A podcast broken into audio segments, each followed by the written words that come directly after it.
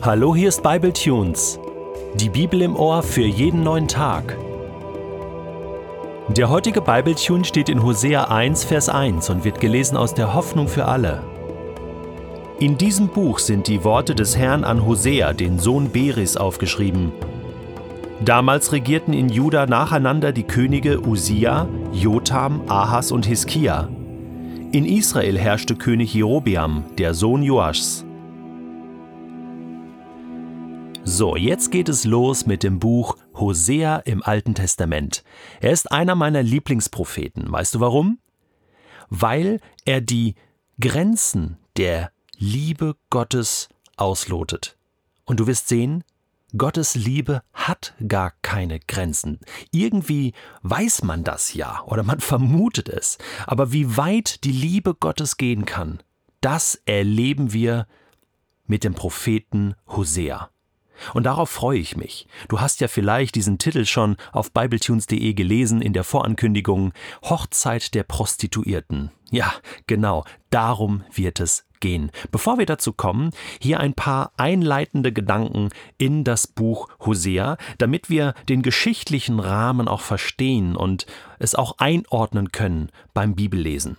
Ich möchte dir Mut machen, dass du während dieser Reihe immer wieder mit der aufgeschlagenen Bibel mitliest und mithörst und dir auch deine eigenen Gedanken machst. So kann das, was in der Bibel steht, noch viel tiefer in dein Herz rutschen, weil du es selbst gelesen hast.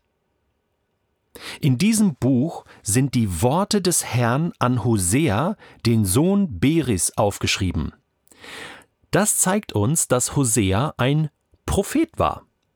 Es wird gar nicht explizit genannt, dass Hosea hier berufen wurde und äh, irgendwie zum Propheten ausgebildet wurde.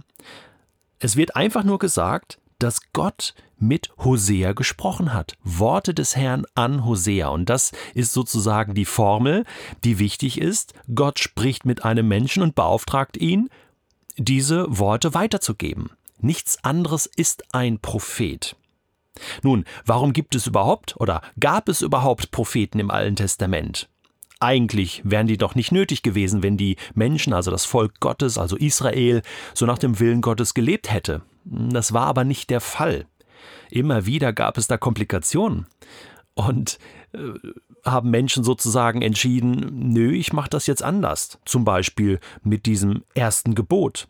Du sollst den Herrn, dein Gott, lieben an die erste Stelle setzen, keine anderen Götter neben ihm haben.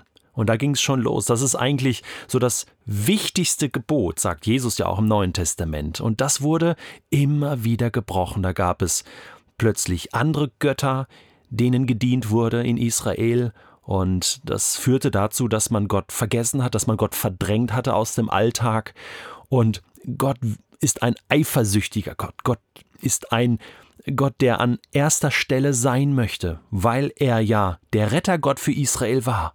Er hat sie ja befreit aus Ägypten, kein anderer Gott hat das getan. Und deswegen, weil ich euch befreit habe aus der Sklaverei in Ägypten, bin ich euer Gott. Und da gab es auch einen Deal, einen Bund mit Gott am Sinai.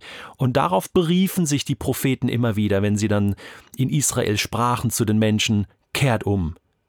Haltet euren Bund. Gott hält seinen Bund, bitte haltet euren Bund. Und dieser Bundgedanke, der auch an den Ehebund erinnert, ist sozusagen die Grundlage für das Hosea-Buch, um das zu verstehen. Hier geht es sozusagen um eine Ehe, um einen Ehebund zwischen Gott und Israel auf der anderen Seite. So, und wenn dieser Bund gebrochen wird, indem das Volk sozusagen sagt, äh, ja, wir äh, möchten jetzt einen anderen Gott haben, dann ist das sozusagen wie Fremdgehen. Dann ist das wie ja, Ehebruch.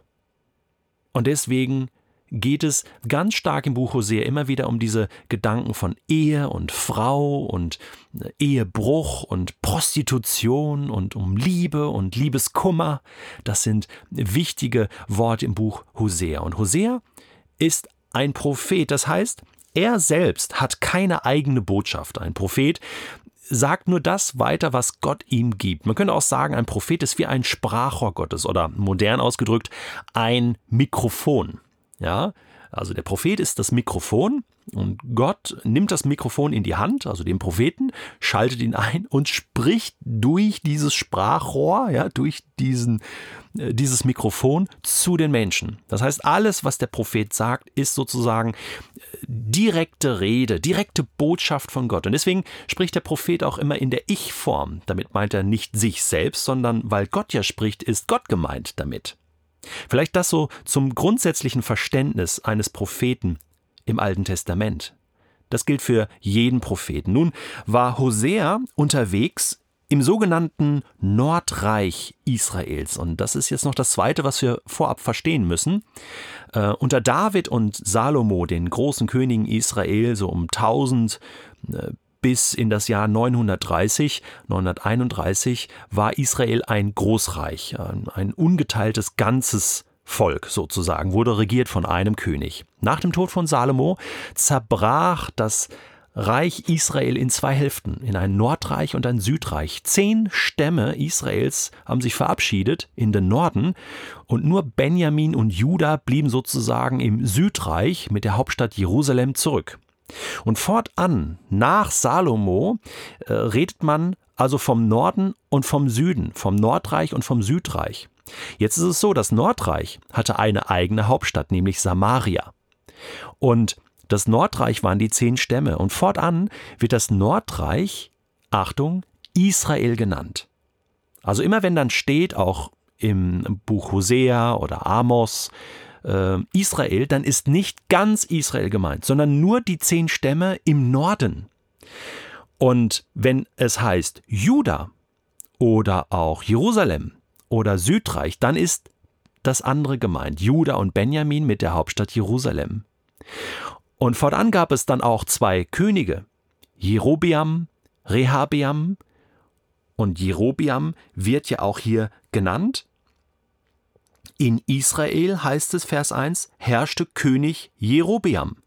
Ja, das war der erste König im Nordreich. Und im Südreich, in Juda, regierten die Könige Usia, Jotam, Ahas und Hiskia. Also da haben wir diese Zweiteilung.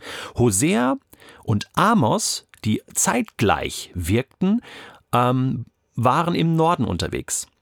Und im Süden, also Jerusalem, waren sozusagen Kollegen von, von Hosea und Amos kamen dann so Micha und auch später Jesaja.